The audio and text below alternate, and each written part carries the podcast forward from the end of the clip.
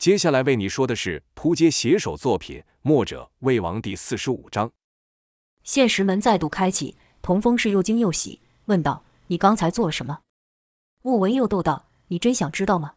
这可是天大的机密哟。”童风便道：“又是天大的机密，那我看我还是不要知道太多好了，不然早晚要被素子骂。”莫文道：“跟你闹着玩的了，素子也没有你想的那么恐怖，他人可好了，你没看小孩多喜欢他。”童风道：“从你们进到这里之后，是整个人都变了。”莫文道：“变了，变得怎样？”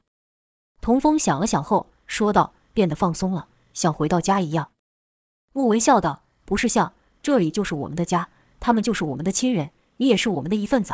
来吧，带你参观一下大家的杰作。”说着就自然地伸出手牵着童风走入石门。这一刻，童风好似回到了从前，那时候莫文也是像现在这样伸手牵着自己。童风跟着莫文进到地道内，这地道甚是狭窄，只得一人通过，有时还需弯下腰才能前进。走了一会，来到一处足以容纳十多人的地方，里面有草席、干粮、水和武器。在那这之后，还有其他的地道。童风心想，在那些地道后，肯定还有几个类似这样的地方，难怪这村子里的人比外面看起来还要多。而且现在地道里是真如莫文所说，是一个人都没有。村民知道王离等人回来后，都跑上去了。童风住过山上的洞穴，探过孤岛的遗迹，但这还是他第一次进到地面之下，是惊讶不已。他从没想过，人居然能生活在这里。这个地道虽没有遗迹的雄伟，没有洞穴的灵气，但要在地下造出这样一个容身之所，想必难度会更大。童风不禁说道：“难道这都是靠人力完成的？”莫文道：“是啊，每个人都有参与，选地方、找水源、挖掘、运土等等。”这些活须得靠人手把手的完成，武功再高也没用，一个人也不可能做到。所以我说这是我们众人的杰作。虽然我刚才是逗你玩，但说的话却是真的。平常村民就生活在上面，食物什么就储存在这里。若遇到危险或坏人，便躲进地道内，坏人肯定进不来。虽然他们会把上面的房屋给破坏掉，但没有吃的，他们很快就会走了。童风便问道：“有人来洗劫过这个村庄？”莫文说道。上面的房子都重盖了两次了呢。童风问道：“都是些什么人？为什么要为难这些百姓？”莫文说道：“第一次是一群强盗，第二次则是几个脱队的士兵。”童风道：“好险有这个地道，不然后果不堪设想。”莫文道：“跟我来，再给你看一个东西。”莫文带着童风又走过一个弯弯曲曲的地道后，看到一个坑，这坑上面放有木架，上有一个圆木。木架的一旁有个像车轮一样的东西可以转动，莫文将那车轮一转，原木就滚了起来。与此同时，原木上的绳索也跟着卷了起来，跟着就看到一个装满水的水桶被抬了上来。童风讶异道：“这个坑居然是一个水井。”莫文笑道：“厉害吧？这可是首领亲手做的呢。”童风好奇心起，也试着去转了转那装置，发觉比想象中还要省力。既然提到了首领，童风便顺口问道。对了，王大哥不是说首领也想见我吗？怎么没有看到他？莫文说道：“是啊，照理说首领应该比我们还要早到这里的。嗯，想是突然发生了什么变故吧？”童风问道：“会不会他不来了呢？或是遇上了么危险，需要我们去帮忙？”莫文笑了一笑，说道：“这点你放心吧，首领说会来就一定会来。至于危险，我还想不到这世上有什么事是连他跟胡大哥都应付不来的。如果真的连他俩都应付不了的话，”那我们去了也没用，我们回到上面去看看吧，说不定首领已经到了呢。两人就朝原路走了回去。当他们上去的时候，太阳已经落下了。童风才惊觉时间已经过了这么久，在地道里只能靠火把照明，看不到太阳的变化，所以一点时间感也没有。此时，李爷爷正在招呼大伙去吃饭，见到莫文，便大喊道：“小妮子跑哪去了？到处叫你都不回我。”莫文是一边道歉一边说。我带他去看我们的杰作了。李爷爷道：“小子，那地道很神奇吧？我跟你说，那时我一个人就搬了几百斤的土上来呢。”说这话时甚是骄傲。其他人听到后也说道：“有一段是我挖的，你注意到没？”有个小孩也举手说道：“我也有帮忙大家送东西，而且因为我人比较小，所以很多路都我第一个进去的。”一讲起这地道，是每个人都有话说。李爷爷道：“来来来，大家边吃边说。”今天还有新的家人加入，也得和他们几位知道，在我们这里生活那是安全的很。说完，就有人帮徐勇等人添饭加菜。虽说这里人对他们都很亲切，但徐勇等人初来乍到，对一切都还陌生，便不敢擅自动手。现有人拿饭给他们，心里甚是感激，是连连道谢。那帮忙添饭菜的人就说道：“不用客气，很快你们就会熟悉这里了。我也才比你们早几个月到而已，现在不也和大伙打成一片？以后你们有什么不懂的地方，尽管来问我。”徐勇刚想站起来表达谢意，那人赶忙说道：“不用，不用。”你要学习的第一件事就是把这里城市你的家。你对家人会这么客套吗？旁边一汉子道：“小伟，你光这么说可不够诚意啊。”原来那天饭之人叫小伟，小伟便道：“豪大哥，你这话可得说清楚，我怎么就不够诚意了？”那叫豪大哥的说道：“你这光吃饭拉不进感情，要说套近乎，哪能少得了这个东西？”说着，两手举起两大坛酒，棒的一下压在了桌上，跟着对徐勇等人说道。这是我亲自酿的酒，给面子的就先和我饮三杯。徐勇第一个起身说道：“好，我喝。”豪大哥便倒了一碗给徐勇，说道：“喝过之后就是兄弟了，干他。”二人是一饮而尽。而后豪大哥又问其他几人说道：“你们几个呢？”又有几个人接过酒喝下，但也有一两个不喝酒的。看同行的其他人都喝了，自己甚是尴尬。现那豪大哥又把酒倒来，便还是伸手接过。小声地说道：“真的要喝吗？”徐勇见两人面有难色，便将酒接过，说道：“我来吧。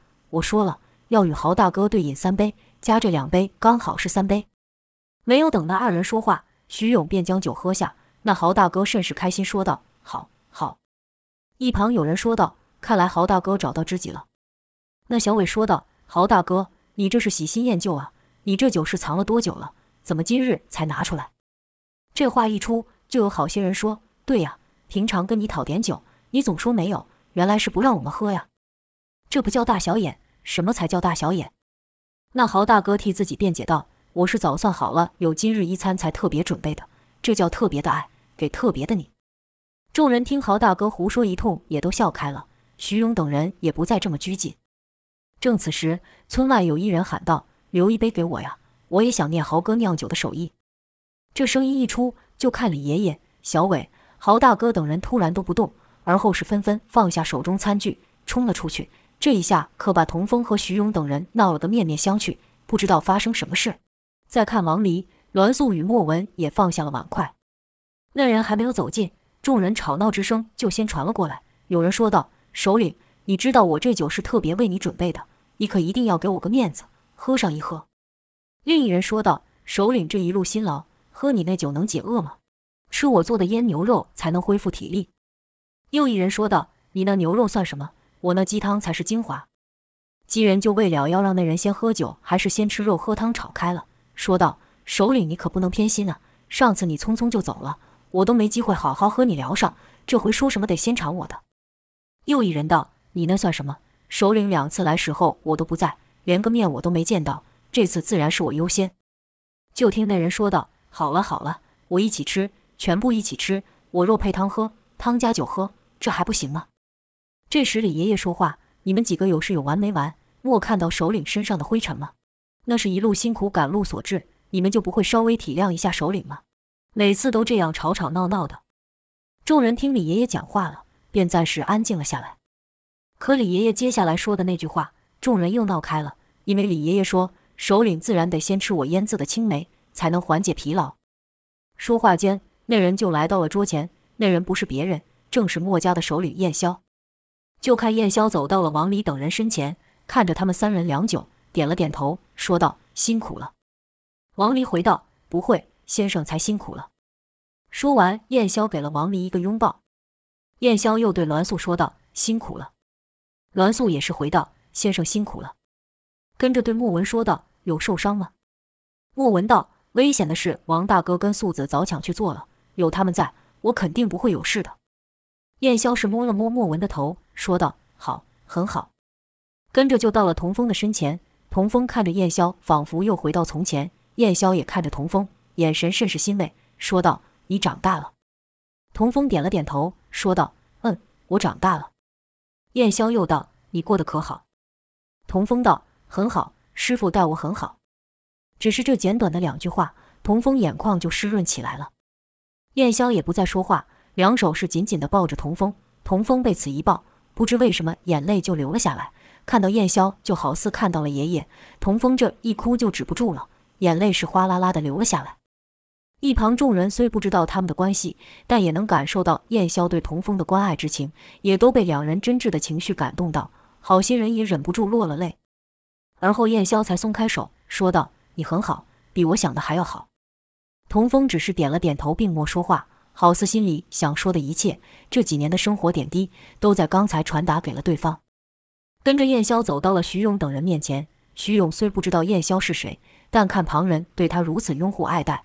想也知道是一个极为重要的人物，燕霄也是对他们说道：“这一路上你们受苦了，以后这里肯定还有不少事情要麻烦你们。”徐勇等人都道：“我们的命是你们救的，往后的日子我这条命就归你们，哪有什么麻烦不麻烦？你们叫我往东，我不敢说西。”燕霄忙道：“不必如此，不必如此，我们只是做我们应该做的，而且我们做的还不够好，才让几位遭受此罪。”徐勇不知道眼前这人是说真心话还是刻意谦虚，但知道这人是这里的头，心想我得好好表示一番，便要下跪。这动作刚到一半，一个强而有力的手将他扶起，徐勇才注意到燕霄身后站着一人，那人长得甚是平凡，身上的穿着和村民没什么两样，加上适才大家的目光都放在燕霄身上，才没有发现这人。但徐勇感觉那人这手可有力了，那人将徐勇扶起后，拍了拍徐勇的手臂。也不说话，又默默退回了燕霄的身后。这时，莫文悄悄地靠到童风耳边说道：“这就是我和你提过的胡大哥。”燕霄则是说道：“几位兄弟，我刚才所说是句句真心。这村里以后确实有许多事情需要各位帮忙。”徐勇回道：“我们既然来了，帮点忙也应该。”此时有村民说道：“这话你说的呀，我们这里可没有人再客气的。这柴快没有了，明天你就和我去砍柴吧。”徐勇道。那有什么问题？燕霄道：“小贾呀，人家腿上有伤，你得让他休息几日啊。”徐勇心里一惊，心想他怎么知道我腿上有伤？这时，徐勇后面的人说：“我和你去。”那叫小贾的人便说道：“那明天我可找你啊。”跟着又有人问道：“有人可以帮我修房屋吗？”身后一人道：“我以前就是专门帮人盖屋的，我来。”那几个人觉得自己能帮上忙，也甚是开心。若说之前还有些拘谨与见外，现在那感觉也就没有了。酒过三巡，菜过五味后，大家也就更轻松了。今晚的景色既适合迎接新的朋友，也适合与老朋友相聚。明亮的星星挂满了天空，燕霄看着那天满天的星星，便哼了几句：“看天上的星星多美丽，我想永远像现在一样无忧无虑。天上的神明啊，你能听到我的愿望吗？”要说唱歌，不像是唱歌。只是将字音给拉长，配上燕霄自创的简单旋律。听燕霄这一开口，村民就露出浅浅的微笑。有人就对徐勇说道：“首领唱歌可难听了，你们自己小心。”莫文也对童风说道：“首领最强的武功要使出来了。”童风问道：“最强的武功那是什么？”莫文笑道：“魔音穿脑啊。”就听燕霄五音不全地哼了几句后，对着一个小孩问道：“你的希望是什么呢？”那小孩说。我希望睡觉的时候不会做噩梦，醒来的时候身边的人不会不见。燕霄将那句话就哼道：“我的希望很简单，就是睡上一个安安稳稳的觉。”燕霄又看着其他人说道：“你们的希望又是什么呢？都和神明们说说吧。”有人说道：“我希望我能抓到一只肉多鲜美的鱼。”又有人说道：“我希望田里的油菜花能长得健健康康。”也有人道：“我希望我的母鸡能下更多蛋。”一个坐在栾素身旁的小女孩说：“我希望素姐跟大家都能永远平安，我们能够像现在一样一起吃着饭。”栾素听了，就紧紧地搂住那小女孩。而后燕霄问徐勇：“你的希望是什么呢？”徐勇道：“我希望我的家人在另一个世界能过得好，希望那个世界跟这里不一样。”燕霄点了点头，又哼道：“满天的神明啊，你听到我们的希望了吗？能够帮我们实现吗？”唱完后，有人笑道。首领，你唱得太难听了，神明肯定不会帮忙的。燕霄不服气道：“是吗？我觉得我唱得很好啊。你说我唱得不好，你哼两句让大家听听。”那人就将燕霄刚才唱的唱了一遍，这声音可比燕霄好听多了。且他一边唱一边用手打节拍，其他人也不自觉地跟着拍手。唱完后，大家都鼓掌。豪大哥这时站起来说道：“去去去，他哪有我唱得好？跟着开口又唱了一遍。这豪大哥的嗓子跟燕霄是半斤八两，众人就笑他。这顿餐就这样在大家笑笑闹闹中度过。来到深夜时分，大多数村民都去休息了。童风原本也已经躺下了，但翻来覆去就是睡不着。那是他舍不得睡着，便起了身走到屋外，发现有一人正绕着村子的边界走着，还时不时低下身来。童风心想：这么晚了会是谁呢？待走近后，发现那人居然是燕霄。就看燕霄明明没有转身。却已经知道是他了，说道：“风儿，怎么了？睡不着啊？是在担心你师兄的事情吗？”童风说道：“先生都知道了。”燕霄回道：“王离和我说了，我已经派人留意了，希望能打探到一些消息。再说九黎的人也不是好惹的，赵天烈更是将其女儿视为掌上明珠，想必此时已派出天罗地网去找那一曼青，除非他躲在深山之上、绝地之下等与世隔绝的隐秘之地，而且从此不出来一步。”否则迟早会被人发现。不过他要真这么做的话，还真就不好找到他了。想了一会后，燕霄又道：“不对，他若是想这样做的话，就不需要带着你师兄和赵月华一起逃走了。既然带上他们，便是要想以他两人作为筹码，做些什么。因此肯定会在露脸。那时候他的行迹一定会被人给发现。相信不久就会有你师兄的消息。”童风没想到燕霄才来这么一会，就将自己的事放在心上，心里暖暖的，赶紧道谢。适才燕霄是一边说话，一边还弯着腰，小步移动着，听童风道谢才停了下来，转过身对童风笑道：“我们是一家人，不用和我道谢。话说我也想看看冯兄收的徒弟是什么样子。悄悄跟你说，你师父对徒弟的要求可多了，一般人他可是看不上眼的。我想你师兄必有什么惊人之处，才会打动他。”童风便道：“我师兄姚建轩可厉害了，师父常说他天资过人，悟性极高，还有什么骨骼惊奇，万中无一。”燕霄一听，就更感兴趣了，说道：“真的吗？居然能让冯兄说出这种话，这可真引起我的兴趣了。对了，风儿，还不知道这几年你是怎么过的？如果你还不累的话，便和我说说吧。”说这话的时候，燕霄又转过了身，蹲在地上。童风便问道：“先生这是在做什么呢？”燕霄道：“没什么，只是帮忙检查一下这村子的围篱有没有坏掉，机关有没有失效，还有太多的事情要做。”没有办法和他们相处太多的时间，这算是我唯一能为村民做的小事吧。童风便道：“那先生也教我吧，我也来帮忙。”燕霄便教了童风一些简单的事情，而后童风就跟着燕霄一边忙着，一边说着那日离别后所发生的事：冯继子如何遇到了姚建轩，两人如何一起练功到下山遇到公孙仇，而后是如何飘到了古迹之岛，上了九黎，之后又是如何与王离等人相遇。等童风讲完后。事情也差不多做完了，燕霄听的是啧啧称奇，说道：“你这也算是一段奇遇了。”这时，王离、栾素和莫文也来到了燕霄身边，童风才知道，原来他们也都没有去休息。王离说道：“先生，石门那没有问题。”栾素说道：“外面的陷阱也正常。”莫文则道：“围篱也都用好了。”燕霄才道：“好，大家辛苦了。这次我比约定时间还晚到一些，想必也让你们担心了。”王离等人莫说话，只是凝视燕霄。燕霄知道，要是不把事情说清楚，王离等人不会放心，便说道：“其实也不是什么大事，我都和那国君说了，焦国会把那只乌龟送给他，请他收兵。谁知道他听到吕凯阵亡的消息后就坐不住了，我只好又花了些时间安抚他，这才回来晚了。”燕霄说的随意，可王离等人知道，那位国君可是以性情暴躁出名的，否则也不会为了一只乌龟就派兵去抢。听到自己派去的将军被杀，那肯定是暴跳如雷。要安抚住这样一个蛮横不讲理的国君，肯定不是三言两语就办得到。心里都想，当时的情势不知道有多危险。看王离等人愈听愈担心的眼神，燕霄便道：“没事没事，你们看我不是好好的吗？再说还有胡安呢。”栾素说道：“好在我们说服了你带胡大哥去。”燕霄前笑了几声，说道：“我那只是小事情而已，你们那边比我危险多了。”好了，我该交代的都交代了，你们不累，我可累了。说完就朝一小屋走去。莫文对童风耸了耸肩，说道：“首领总是把最危险的事情揽在身上。”而后便各自回屋休息去了。隔日，燕霄等人又是从早忙到晚，或帮村民挑水，或是翻土种菜，或是查看地道等，是有什么粗重的活就做什么，直到李爷爷催着众人吃饭，童风才发现居然已经到中午了。而后又忙到了午后，王婶带了凉茶分给大家，才稍微休息。这时候，莫文突然想起什么，对童风说道：“对了，那天你使的是什么功夫啊？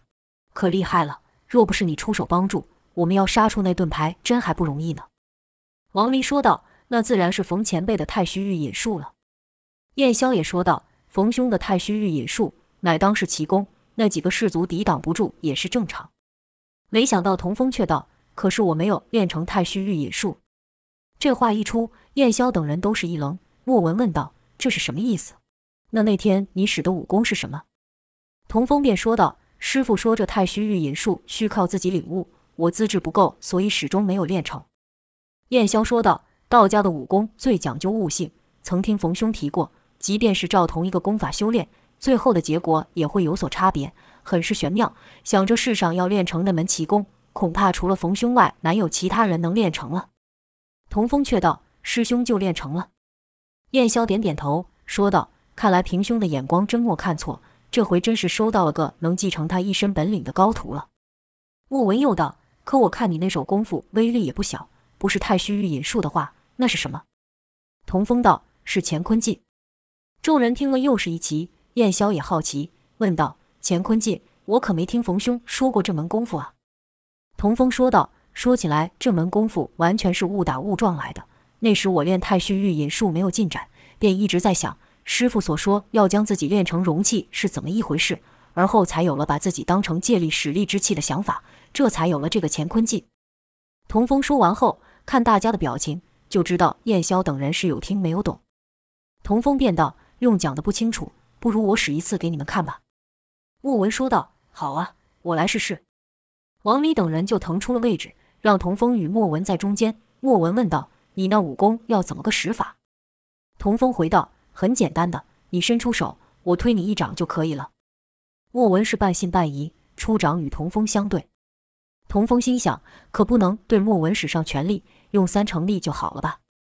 童风说了声：“那我来了。”也莫看童风有什么厉害的出招动作，只不过是脚一弯，身子稍稍一沉，而后向上一挺，莫文就感到一股大力如排山倒海而来。被推的是连退出数步，兀自止不住，便将身一侧，脚一点，在半空中旋转了几圈后，将力量都卸去才落地。童风赞道：“好漂亮的身法。”莫文也道：“好浑厚的一股力量啊！”王离等人都是武功高手，可童风刚才那一下是怎么回事，却谁也没看出来，都感讶异，便也想试试这乾坤劲。王离问莫文：“怎么样？什么感觉？”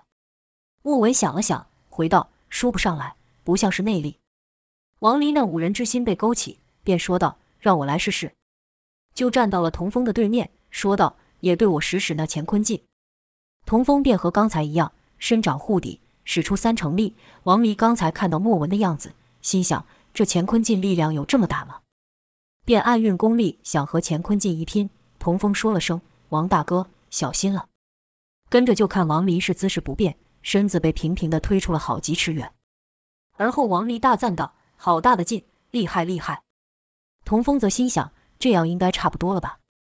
正要开口时候，栾素说道：“换我来。”栾素此时又是那冷冷的表情，童风心里有些怯，便道：“素姐，还是不要了。”栾素才不管童风说什么，已经把掌伸了出来，两眼盯着童风。童风只好道：“那那我来啰。”这次还和刚才一样，使出三成力。就看栾素倒退一步后，便向后跃起，跟莫文一样在空中旋身，将劲力卸去。只是栾素的动作叫莫文更为流畅。落地后，栾素愣了一下，而后摇摇头说道：“奇怪，奇怪。”王离也道：“单凭你的内力生不出这股力量，这道家武功可真是奇妙。”莫文看燕霄的神情也很是疑惑，便说道：“先生，你也试试他的功夫，说不定你能给他指点一二。”燕霄也想了解童风成长到了什么地步，便说道：“好啊，让我也见识一下冯兄的新武功有什么奇特之处。”便也和莫文等人一样伸出掌，可童风对燕霄甚为尊敬，莫敢出全力，和刚才一样，只使了三成力。就看燕霄原地一个回身，便将劲力给卸去了。而后燕霄是眉头一皱，说道：“不对呀，这股力不是风儿你的内力，你没有使上全力对吧？刚才是几成的劲？”童风回道：“三成。”莫文和王离等人互看了一眼，心里都想：那么大的劲，居然才三成。燕霄说道：“对我用上全力试试。放心吧，不会有事的。”莫文也道：“你要能伤得了先生，我把晚上的肉让给你。”王离也道：“我把我的盾牌输给你。”栾素则是直接拿出了他的蜈蚣剑放在桌上，就算是赌住了。燕霄笑道：“别被他们影响了。”童风心里也想：先生这么厉害，即便是使上全力，应该也伤不了他。跟着童风就使上了十成力。燕霄的手一直没有离开童风。墨家独特的功夫匠心独具，可解读一物的虚实，探其弱点与人体气息的流动。可童风的乾坤镜几乎是于瞬间完成。莫非有燕霄的修为，实在是很难捕捉到那地力是如何透过童风的身体发出。就看燕霄受力后，后腿向后一扫，急这一扫之势，燕霄就在原地旋起。这一下带着一股劲风，是乾坤镜的力量。待燕霄落地时，也不是在原地，而是退后了半步。十成力的乾坤镜确实将燕霄给推飞了起来。可落地后，燕霄的脸色就变得更加古怪。那不是因为自己被乾坤镜给推开而感到丢脸的神情，反而是担心。这时，大家都看燕霄，就看他开口，似乎想说些什么。可过一会，只见他摇了摇头，没有说话。童风就问道：“怎么了吗，先生？有什么不对吗？”莫文等人也是不解，都问道：“先生，你倒是说说话呀！”就看燕霄手一抬，示意大家先别说话，让他想想。绕着童风走了几圈后，又说道：“风儿，我来试试你的拳脚功夫。”童风所学过的招式只有无用拳法，一听到燕霄要考教他的拳脚功夫，童风就紧张了。可燕霄没有给童风思考的时间，话音刚落，燕霄就来到了童风面前，手一挥，便朝童风的咽喉要害扫去。童风本能的举拳去挡，就看燕霄一翻手，童风就感到一股大力将自己的拳给压下。童风运起浑元功，试图和这股力量抗衡。可这股力量厚重无比，好似泰山压顶，童风的浑元功根本无法撼动分毫。燕霄又稍稍一使力，将童风整个人给压了下去。燕霄说道：“你的浑元功功力太浅，不是我的对手，必须使出乾坤劲才有可能与我抗衡。”童风只好再次使出乾坤劲，可当这拳往上冲时，突然感觉不到任何东西，因为燕霄早已用匠心独具捕捉到童风体内气息的流动，于乾坤劲要发的那一刹那。收掌而回，童风那力贯千钧的一拳便打了个空。这时，燕霄出脚一拐，童风就感觉整个人是重心不稳。好在燕霄出手将童风给拉住，童风才不至于摔倒。童风认为燕霄的武功比自己高出许多，败了也不觉得有什么奇怪。可看燕霄的神情，好像是他输了一样。就看燕霄一挥手，把莫文叫了过去，吩咐几句后，让童风再与莫文交手试试。童风问道：“怎么个试法？”还是和刚才一样使乾坤劲。莫文则道：“随便你，反正这回你是碰不到我了。”童风就奇怪，心想：刚才你不是才被我给推老远，怎么突然变得这么有自信？童风想说，还是和刚才一样是出掌拼力。可燕霄却说道：“莫文，真正对敌的时候，你会站在那边傻傻的等对方进攻吗？”燕霄的话刚说完。就看莫文一个闪身就来到了童风的身侧，与此同时，莫文的两根手指也朝童风的两眼插来，双目乃人体致命之处。童风哪敢大意，自然伸手去挡。只是童风将拳换成了掌，以免伤到莫文。但这手才刚要抬起，就被莫文给拍开。童风眼看莫文的两指愈来愈近，赶忙仰头想要避开，突然咚的一下，童风一屁股就跌坐在地。童风还搞不清楚自己是怎么摔倒的，莫文便将童风拉起。说道：“我说你碰不到我，莫说错吧？”童风是一脸茫然。莫文道：“再来一次。”童风点了点头。燕霄道：“这次换风儿，你先出手。”童风就使出了无用拳法。这无用拳法的拳招甚是凌厉，一拳一掌的配合也甚是精妙，可始终打不中莫文。前文提过，这无用拳法厉害之处，在一连串精妙的拳招，让对手疲于招架或闪躲时，故意露出一两个破绽。引诱对方出手，待吸引对方近身后，立刻使出太虚御引术，吸取对方的内劲，让对方无法脱逃。是以静制动，后发先至的更高境界。可童风不会太虚御引术，那拳招还是照样使了出来。莫文看到了破绽，就攻了过来。这次莫文要点童风的穴道，童风见莫文攻过来，也是立刻变招，一掌推出。若是会太虚御引术的话，就该以绵劲接住对手的攻势；更高明的话，是根本不去抵挡，让对方的劲力打入自己的身体，从而吸取对手的内力。但童风不会太虚御引术，他的方法就是逼着对方以硬碰硬。童风之前的对手也是如此，像是莽黑牛与石刚，都是和他以力硬拼，但结果还是和刚才一样。童风那掌才打到一半就被莫文给打断，跟着就感到穴道被人点到。童风知道自己又输了，觉得奇怪，自己的武功有这么差吗？怎么在莫文手下连一招都走不过？燕霄适才虽然看出了问题所在，但一时想不到该如何说，这才让莫文出手，让童风自己去体会。但见童风一脸迷惘，便说道：“冯兄的无用拳法其实是一套极高明的拳招，让对手忍不住从破绽中进攻。”但若不会太虚与引术的话，使这拳招反而会对自己不利。道家的武功在于意而不在于形。我和冯兄切磋过这套拳法，我记得他每次的拳招都不一样，所以每次的破绽也不一样，是虚虚实实难以确认。可风儿你的一拳一掌却使得清清楚楚，这才会被莫文给看了出来，先一步截住了攻势。童风之前从没想过这个问题，虽然冯继子也有提过此事，说什么要学的是拳意而不是拳招。但童风无法领会，只是一股脑将冯继子打出的拳招给记下。燕霄继续讲道：“再来说那乾坤劲，那引力之法虽然厉害，但也因为那力量太强，对你的身体造成的负荷就愈大。你是不是使过一次后就得休息一段时间，然后才能再次使出？”童风心中一凛，说道：“在先生面前，我好像是透明的一样。先生说的没错，那我这乾坤劲岂不是不能再使了？”燕霄说道：“这倒也不是，风儿。”你能悟得乾坤劲很是难得，当今世上恐怕只有你们师徒三人会使此招。但正如冯兄所说，这引力之法是以你的身体作为的媒介。若以道家的说法，你的身体就是传导这力量的器具，像是一个管子一样，能引导出多大的力，端看你这管子有多坚实。童风便道：“这话师傅也说过，但他说我资质有限，不像师兄一样能将自身练成如深渊一般。”燕霄道。道家武功确实极重先天的资质与悟性，但你也别妄自菲薄。你这管子虽然无法扩大，但你想，若是你能将木管练成石管，甚至是练成铁管，那你这乾坤劲的威力将不止于此，对你的身体也不会造成这么大的负担。莫文听到此，便惊道：“那股力量已经这么强了，若还能再提升，岂不吓死人？”燕霄笑道：“到时候恐怕连我也不敢接风儿一招呢。”听到燕霄这一说。童风也是兴奋，因为和师兄姚建轩相比，他觉得自己很笨，甚至认为自己的武功不可能再有所突破了。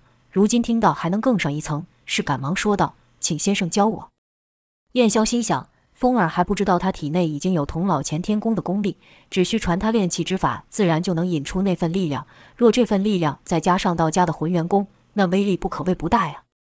便说道：“你的性子比较适合练清楚明确的招式。”道家的武功对你而言反而不易学成，趁着这几日空闲，我便传你一些导气出力的方法和招式。童风一听燕霄要传自己武功，心里自然是开心，便道：“多谢先生。”莫文在后面轻咳一声，说道：“是不是还忘了谢谢谁呢？”童风便道：“谢谢你手下留情，不然我现在恐怕就要看不到了。”众人就笑了开。而后几日，燕霄就亲自传授童风干天功的运气之法。童风就觉得这干天功练起来很是容易，一来是因为燕霄说得明白，干天功的练功之法又有明确的步骤；二来自是因为童风体内早就有了干天功的内息，故童风很快的就掌握了诀窍。这干天功每练一次，身体就会排出大量的汗液，表面看起来好像练功者处在一个很热的状态，但其实内里是十分平静的。汗液会将体内的一些不好的元素排出，故练完后就觉得全身舒爽。体态进去，是愈练愈有精神。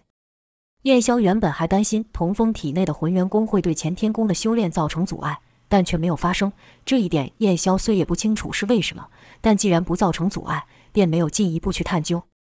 传授内力的同时，燕峰也和众人讲述道家武功和世上其他武功都不同的原因。